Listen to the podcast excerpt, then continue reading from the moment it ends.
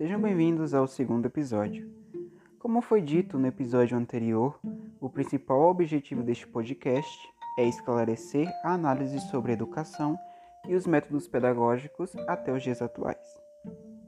Dando continuidade ao referente, partiremos agora para o ponto de vista de Durkheim, que foi um sociólogo, antropólogo, cientista, político, psicólogo social e filósofo, e é frequentemente citado como o principal arquiteto da ciência social moderna e pai da sociologia.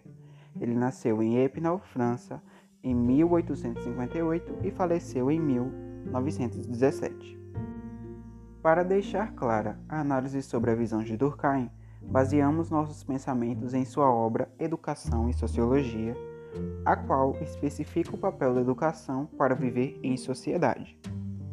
Por conseguinte, ele afirma que cada grupo social é diferente e, sendo assim, a educação irá variar, visto que cada uma busca um ideal próprio, o que Durkheim chama de polo da educação.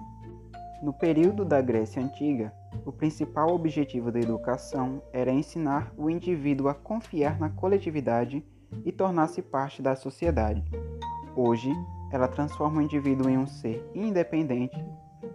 Para afirmar, ele usa a seguinte citação: A educação é a ação exercida pelas gerações adultas sobre aquelas que ainda não estão aptas para a vida em sociedade. Além do mais, pelo simples fato de cada sociedade possuir um ideal diferente, isso faz com que não possamos educar nossos filhos de maneira particular, visto que cada grupo social possui costumes e regras que não devem passar despercebidas, fortalecendo assim o ideal de preparar os infantes para a sociedade.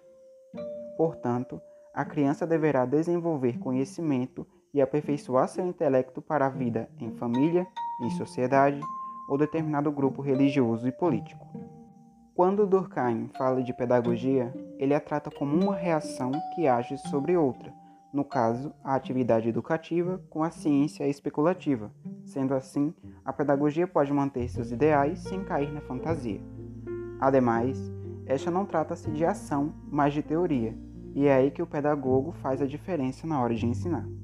Para finalizar a ideia de Durkheim, entende-se que devemos preparar os jovens para os seus objetivos, a fim de desenvolver suas particularidades e moldá-los para a sociedade com o intuito de encontrar o indivíduo certo para a atividade certa, na busca do viver em homogeneidade social.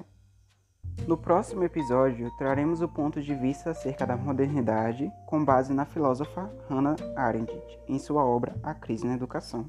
Espero que tenham gostado do podcast e até a próxima.